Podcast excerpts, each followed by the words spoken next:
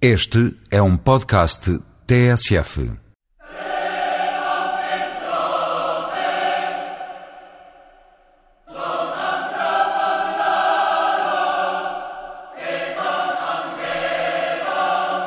Aos poucos, quase sem se dar por isso, a maior parte das regras que regem a vida em sociedade dos portugueses é decidida em Bruxelas e não pelo Parlamento ou pelo governo português. Os números que nós temos em estudos nacionais também apontam para essa percentagem, entre 65% a 70% da legislação. No caso português? No caso português, sim. É produzida, ou seja, a sua origem é europeia. Perante isto, ainda faz sentido existirem parlamentos nacionais? Este é um dos pontos de partida para a conversa que vamos ouvir mais à frente com Maria Teresa Paulo, da Comissão Parlamentar de Assuntos Europeus. É como comparar uma casa fechada, em que só vive uma família, e de repente essa casa abrem-se portas, janelas e participa com todos, com todos os seus vizinhos e, portanto, decide, em vez de decidir só eles, os quatro decidem uma coisa em aldeia e em cidade e, portanto, tudo isso complexifica muito. Antes da entrevista, ouvimos um membro do Centro de Política Europeia, em Bruxelas, sobre a campanha eleitoral para as eleições presidenciais francesas. A música de fecho da edição de hoje segue por este rio acima com Fausto. Mas antes de tudo isto, fica um resumo das principais notícias da semana.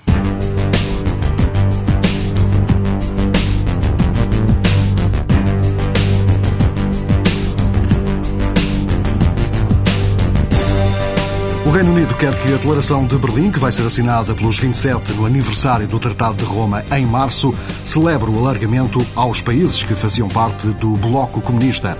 Em declarações ao jornal online EU Observer, o ministro britânico para as questões europeias disse que é particularmente importante que a declaração seja assinada em Berlim por causa do simbolismo relacionado com a queda da União Soviética e o fim do Pacto de Varsóvia.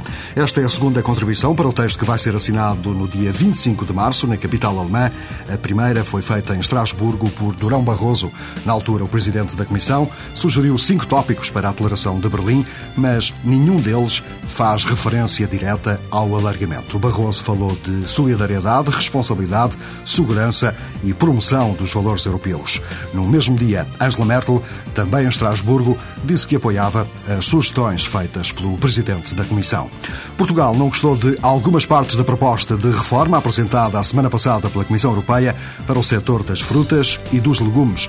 No arranque de mais uma reunião de ministros da Agricultura dos 27, Jaime Silva disse em Bruxelas que foi esquecida a indústria transformadora. Esquece tudo o que é transformação e não tem uma palavra sobre o futuro da agroindústria europeia. Concretamente, no caso português, nós somos tradicionalmente exportadores de uh, tomate transformado, temos uma indústria uh, importante que sempre exportou para o mercado mundial e não há qualquer referência e muito menos qualquer preocupação da parte da Comissão Europeia.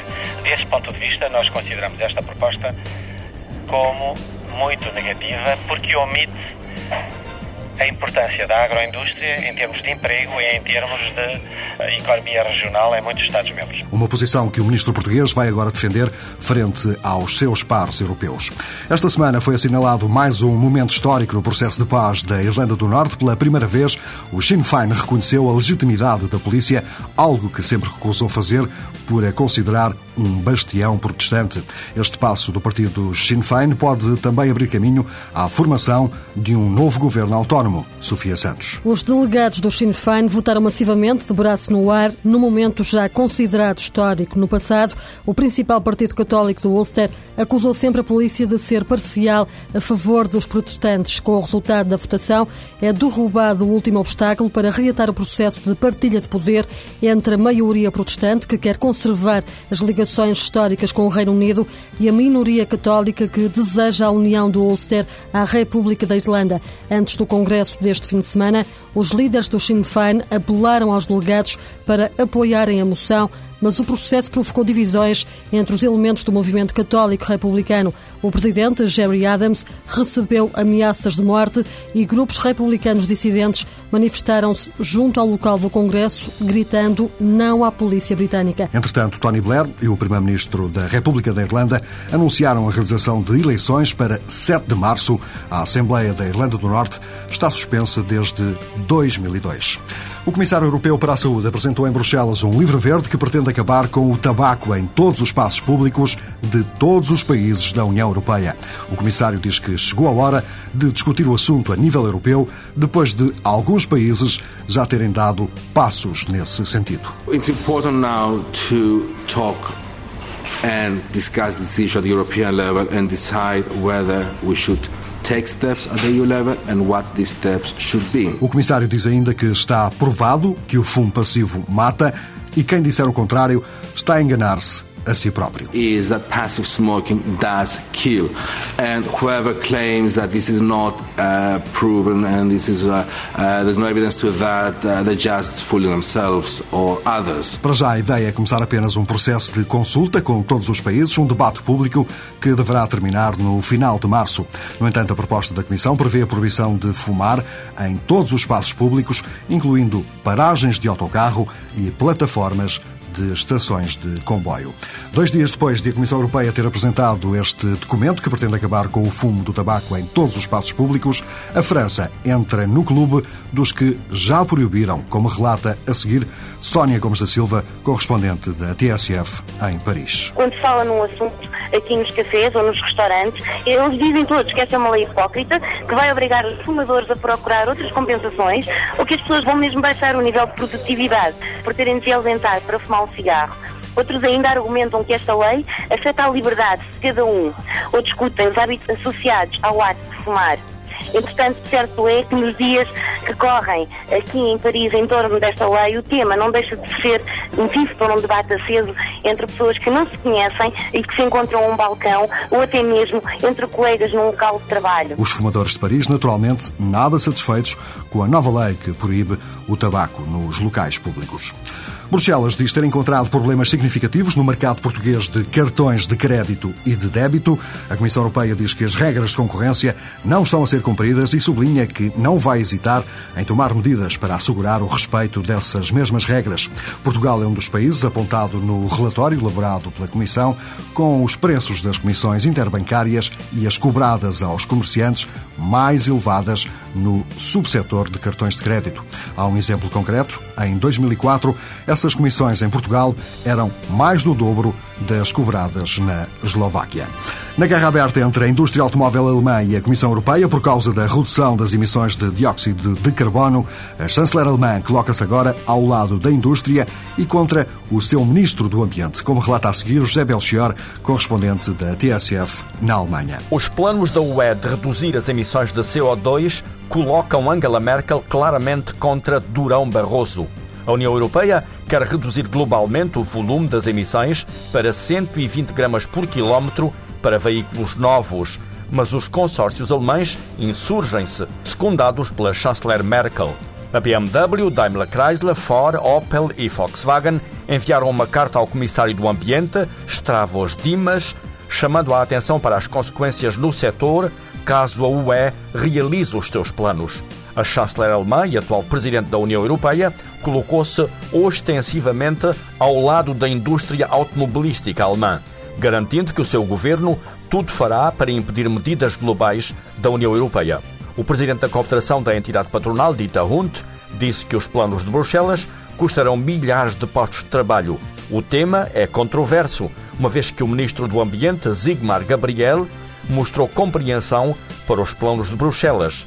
É que os construtores de automóveis europeus comprometeram-se a reduzir as emissões de CO2 de 160 gramas por quilómetro atualmente para 140 até 2008 e 120 até 2012. A própria Comissão Europeia também está dividida sobre as medidas a tomar. O Comissário Europeu para o Ambiente defende que devem ser estabelecidas metas, mas o Comissário para a Indústria prefere que as reduções sejam voluntárias.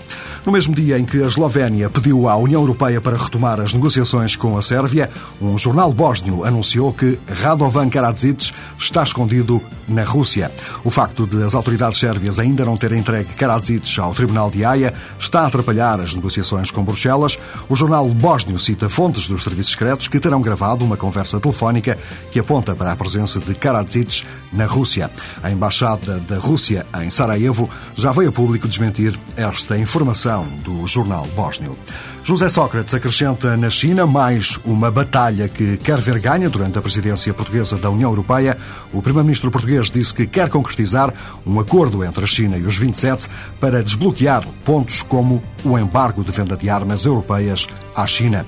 Sobre o respeito dos direitos humanos na China, José Sócrates limitou-se a dizer que a posição de Portugal é a mesma da União Europeia e que o governo de Pequim sabe isso. O enviado das Nações Unidas para o Kosovo diz que a proposta que apresenta em Belgrado sobre o futuro estatuto da província é um compromisso entre as aspirações independentistas dos albaneses e uma autonomia alargada dos sérvios. A proposta de Marti Atasiri, já lida em Belgrado pelo jornalista da TSF, André Cunha. Um hino, uma bandeira e uma Constituição. A única palavra proibida na proposta de 60 páginas de Marti Atasiri é mesmo independência, embora ela fique ao virar da esquina no mapa. O Kosovo teria o controle das atuais fronteiras e seria formada uma força de segurança com poder para usar apenas armas ligeiras. O governo kosovar terá o direito de pedir representação nas principais organizações internacionais. O enviado especial das Nações Unidas fala do Kosovo sempre como uma província, nunca como um país, mas o texto que a Pissari entrega hoje em Belgrado e em Pristina não se refere nunca à soberania sérvia sobre o território. A NATO mantém a presença militar capaz de garantir a estabilidade e a União Europeia assumiria o lugar de representante da comunidade internacional com vastos poderes para liderar todo o processo. Uma séria dor de cabeça que a União Europeia vai herdar para os próximos tempos. O presidente sérvio já disse que não aceita a independência do Kosovo.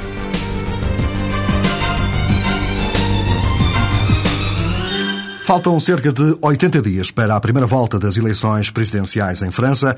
As primeiras sondagens com os dois candidatos principais já no terreno colocavam Nicolas Sarkozy e Ségolène Royal praticamente lado a lado nas intenções de voto, mas nos últimos dias o ministro do Interior foi ganhando vantagem, muito por força das chamadas gafes da candidata socialista. Em Bruxelas, Vasco Gandra, correspondente da TSF, falou com um membro do Centro de Política Europeia sobre o estado atual da campanha eleitoral. A quase três meses das presidenciais em França, a incerteza é grande quanto às possibilidades dos vários candidatos. Nada está jogado, como aliás demonstram eleições anteriores, explica Guillaume Durand, investigador no Centro de Política Europeia, principal grupo de reflexão sobre a Europa sediado em Bruxelas. Em relação à abordagem da política europeia por parte dos principais candidatos, Nicolas Sarkozy e Ségolène Royal, é possível desde já observar algumas diferenças, por exemplo, no que toca ao seguimento a dar em França para sair do impasse em torno do Tratado Constitucional. Oui, si on identifie les, les, deux, les deux principaux euh, actuellement, Nicolas Sarkozy et, et Ségolène Royal. Nós conseguimos identificar dois caminhos distintos de Nicolas Sarkozy e Ségolène Royal. Do lado de Sarkozy temos uma posição bastante clara que foi defendida durante um discurso em setembro em Bruxelas em particular sobre a questão constitucional. A ideia é fazer um mini tratado que não terá que passar por um referendo, o que marca logo uma grande diferença em relação ao que defende Ségolène Royal, que quer um referendo. Anunciou durante o encontro com Jean-Claude Juncker. A candidata socialista quer ainda que o texto tenha uma marca social mais rica. Que, pour faire passer ce nouveau texte, pense qu'il est avant tout nécessaire d'avoir un volet social plus riche. Já a propósito das designadas gafes de Ségolène Royal sobre política externa, Guillaume Durand oferece uma interpretação sobre a forma como têm sido acolhidas as várias declarações da candidata. Il y a une lecture très distanciée qui est de dire uh, tout ça c'est essentiellement pour attirer l'attention des médias. Há uma primeira leitura mais distanciada que consiste em dizer que ela fala só para chamar a atenção dos média e fazer com que se fale dela. Existiu um lado do fenómeno nela em considerar positivo tudo o que ela dizia. Tudo era tido como novidade, como ângulo novo, como nova maneira de olhar para as mesmas coisas. Depois houve uma reviravolta dos comentários e que já perguntava como é que alguém assim pode ser candidato? Será razoável votar nela? Será que ela conhece bem os dossiês para dar tantas gafes?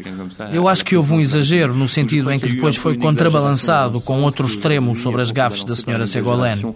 Dans l'autre sens, dans ces, dans, dans ces soi-disant, dans, dans ces soi-disant gaffes.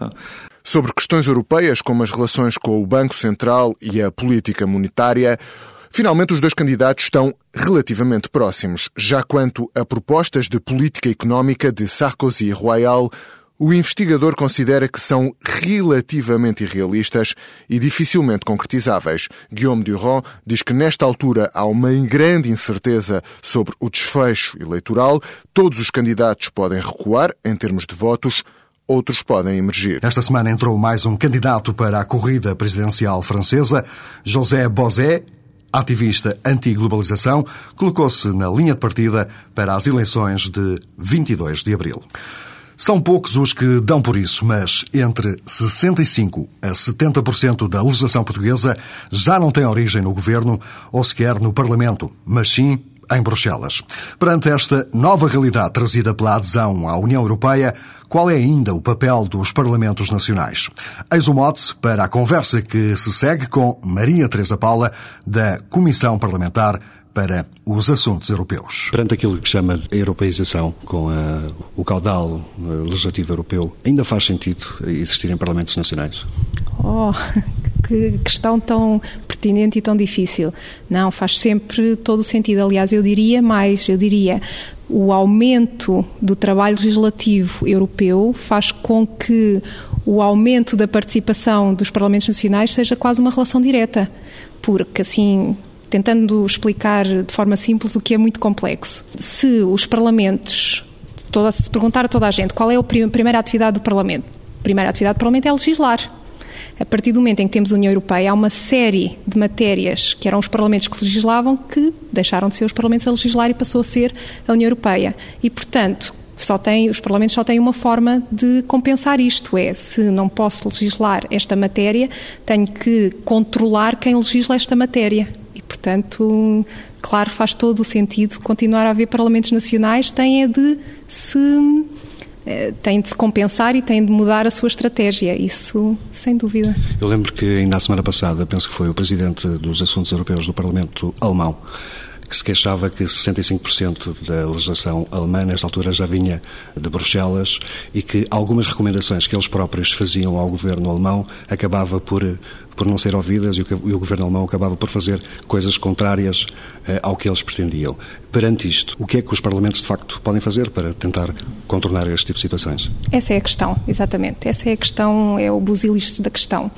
Os números que nós temos em estudos nacionais também apontam para essa percentagem, entre 65% a 70% da legislação. No caso português? No caso português, sim. É produzida, ou seja, a sua origem é europeia. Eu acho que a primeira coisa que nós temos de pensar é que todo o sistema se complexificou bastante. Ou seja, é, é mesmo, é como comparar uma casa fechada, em que só vive uma família, e de repente essa casa abrem-se portas, janelas e participa com todos, com todos os seus vizinhos e, portanto, decide em vez de decidir só eles, os quatro decidem uma coisa em aldeia e em cidade, e portanto tudo isso complexifica muito fazendo com que esta analogia seja aplicada a nível europeu, o que isto significa é que se antes era um Parlamento ou um governo que decidia, e pronto, e aí é fácil, não é?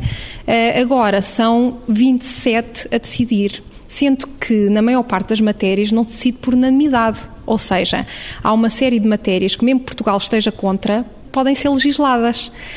Isto faz com que o Parlamento também tenha alguma dificuldade, mesmo que tenha uma posição, uma posição fixa sobre uma dada matéria, que já é eh, que já é um, um, passo grande, ter uma posição fixa sobre uma matéria, uh, tenta influenciar o seu governo em defender essa matéria e depois o seu governo tem de tentar, no meio da negociação dos 27, fazer valer o seu argumento, o que também não é fácil e não é líquido.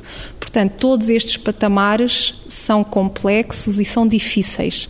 Um... Já vamos tentar perceber como, como é que isso funciona concretamente no caso português e se, se há níveis diferentes nos parlamentos eh, dos 27. Mas falou em 65 a 75, a 70% da legislação que vem de Bruxelas tem essa noção, essa noção existe aqui na Assembleia da República, mas acha que as pessoas lá fora percebem isso? Já perceberam que, de facto, a maior parte das regras que regem o seu dia a dia vem, de facto, de Bruxelas? Ou ainda só há a noção, pelo menos no caso português, de que Bruxelas só serve mesmo para, para mandar dinheiro. Uhum. Eu acho que tem toda a razão. Eu digo-lhe que dentro do Parlamento, os parlamentares têm noção disso, sim, sabem disso uh, e daí têm tomado uma série de, de iniciativas para uh, reagir a isso e para tentar acompanhar, enfim, têm mudado de forma significativa as coisas nesse sentido. A nível da população, eu acho que não, que não há bem essa percepção. Eu acho que ainda não se percebeu bem isso. Isto faz como que houvesse uma pescadinha de rabo na boca, ou seja, se a população não percebeu isso e, portanto, não valoriza isso, o parlamentar pensa assim, então eu, não, eu se calhar não vou gastar todo o meu tempo de mandato a tratar disto se depois isto os cidadãos não percebem o, o quão importante isto é e, obviamente, não é, como o parlamentar está para servir o interesse do cidadão, se o interesse do cidadão naquele momento não é aquele, há a tendência a haver um ajuste, não é? Obviamente que, por outro lado, dir-me, ah, mas o dever do parlamentar também é mostrar essa importância. E isso acontece. Agora, este, esta relação é difícil, porque tudo isto é tão complexo de explicar. Há, portanto, uma clara perda de, de poder dos Parlamentos Nacionais. No entanto, perante os 27, há posturas diferentes. Pode eh, fazer algum tipo de distinção, parlamentos que sejam mais ativos, eh, mais reativos, mais proativos, como é que as coisas estão mais ou menos distribuídas? Há, há uma clara diferença entre eh, a forma de agir relativamente a isto pelos vários parlamentos dos vários Estados-membros. Isto acontece não só porque uns são mais ativos que outros, muitas vezes, ou a, maior, a maioria das vezes, não tem a ver com isso, tem a ver com o próprio sistema uh, constitucional interno. Ou seja, por exemplo, no, na Finlândia, o presidente, o Parlamento tem competências na área internacional e na área da legislação muito mais forte do que o governo. Em Portugal, não. Nós sabemos não é, que existe uma governamentalização uh, legislativa, ou seja, é o governo que legisla a maior parte uh, das nossas, enfim, por decreto-lei, a maior parte da nossa legislação. E, portanto, aqui o Parlamento tem uma importância menor do que tem na Finlândia. E, portanto, obviamente que na Finlândia não há, não há decisão nenhuma, ou quase nenhuma, que aconteça na União Europeia Europeia que não tenha que ter uma posição do Parlamento finlandês. No nosso sistema, isso é, neste momento, impensável. Só está previsto no nosso modelo em matérias que caibam na competência reservada ao Parlamento, que há algumas, mas só nessas, em todas as outras, o governo pode uh, decidir em Bruxelas sem consultar o Parlamento, mas isso é uma coisa que está na nossa Constituição, faz parte do nosso sistema. Uh, uns dirão que é bom, outros dirão que é mau, enfim, é o que existe. Por exemplo, na Dinamarca, eh, o Parlamento tem de dar um mandato ao Governo e o Governo só pode negociar em Bruxelas com um mandato, ou seja, com, dizendo o que é que o Parlamento acha que o Governo deve votar sobre aquela, uh, aquela lei, vamos simplificar e dizer assim. Noutros Parlamentos isso não acontece, ou seja, mas, no entanto, como por exemplo no caso dos países do alargamento anterior, quando entraram os 10 em maio de 2004, houve já preparações uh, dos próprios parlamentos que, de alguma forma, anteciparam esse tipo de problemas. E isso não foi feito no caso português. No caso dos novos 10, nós costumamos dizer, quando eles nos chamam, e muitas vezes chamam para, para nós testemunharmos a, nosso, a nossa experiência, nós costumamos dizer-lhes que eles ganham com, a, com toda a, outra, a experiência dos outros, porque eles vão muito mais adiantados, aprendem com as, os nossos sucessos, mas sobretudo aprendem com os nossos erros. E, portanto, partem de um, de um patamar muito superior e dizem assim: nós agora vamos adaptar o nosso sistema já aos países, aos parlamentos que têm um sistema mais avançado. E então notamos que, os, por exemplo, estes 9, 10 e agora os, os dois, a Bulgária e a Roménia, um, adotaram modelos muito mais restritivos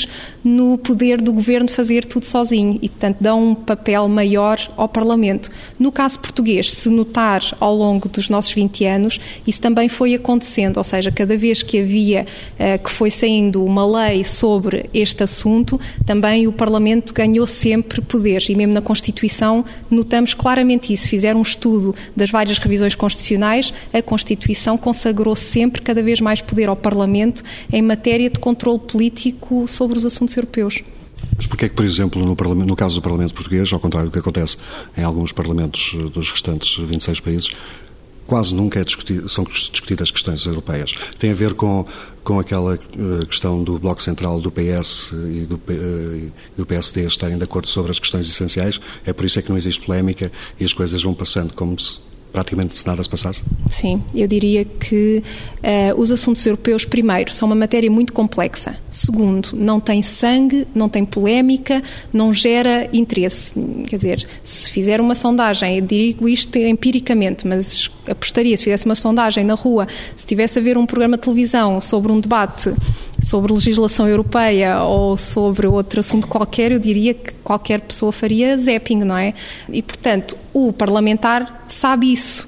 O que acontece é que as matérias europeias são discutidas, mas em sede de comissão, ou seja, os deputados reúnem-se em reuniões, em pequenos, pequenos grupos, 30, 30 deputados, e discutem essas matérias semanalmente, todas as semanas, em todas as comissões. Uh, esses assuntos são discutidos e entram na ordem de trabalhos. Agora, isso não passa para o plenário porque, enfim, ainda em, janeiro, no dia 17 de janeiro, houve o primeiro debate plenário eh, porque houve uma nova lei que foi aprovada este agosto para reforçar os poderes do Parlamento em matéria europeia.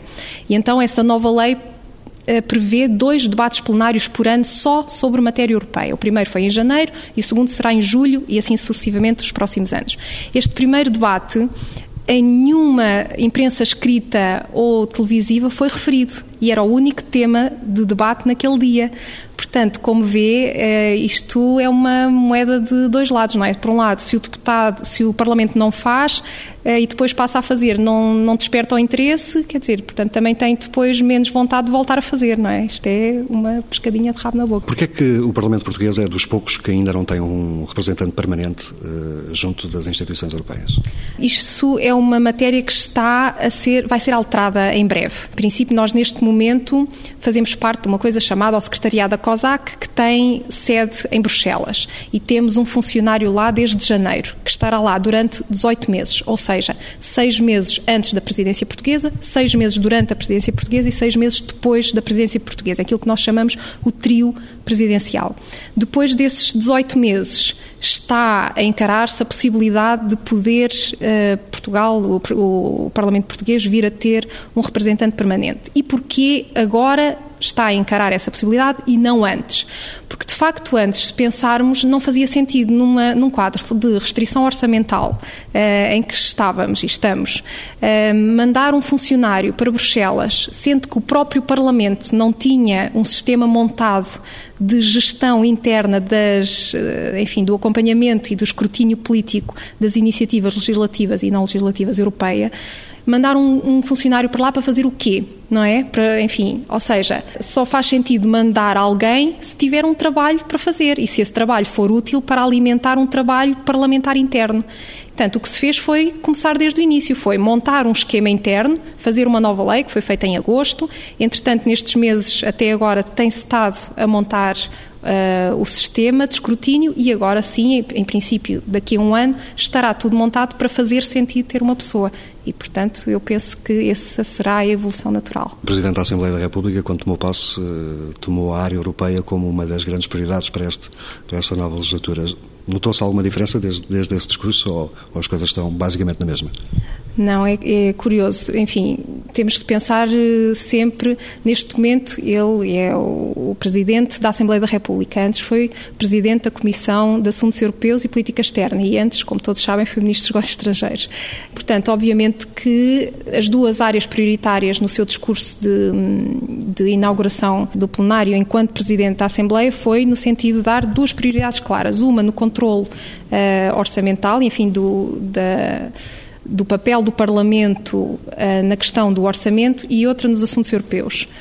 Em agosto deste ano, como já referi, foi aprovada uma lei por unanimidade, foi votada por unanimidade, todos os partidos políticos, e a partir daí tem estado a ser montado um sistema de escrutínio sistemático das iniciativas europeias. Obviamente que ele, nesse aspecto, tem um papel fundamental, porque quem tem que dar sempre autorização para todo o tipo de mudanças internas, processuais, eh, é ele e isso tem-se tem -se notado, sim. O Parlamento Português prepara-se para um acompanhamento mais sistemático da política europeia, mas está ainda muito longe do que acontece com outros parlamentos na União Europeia.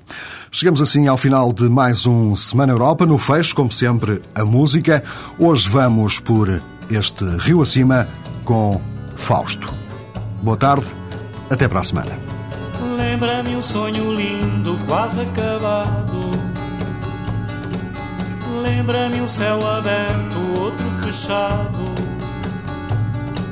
Está lamada em sangue estrangulada. Estoura no peito um grito à desfilada. Canta roxo não canta, não me des pena. Cresce, gira, sol cresce entre açucenas. Afaga-me o corpo todo se te pertenço. Rasga-me o ventre ardendo em fumos de incenso. Lembra-me um sonho lindo, quase acabado. Lembra-me um céu aberto, outro fechado. Está lamada em sangue estrangulada. Estoura no peito um grito à desfilada. Ai, como eu te quero.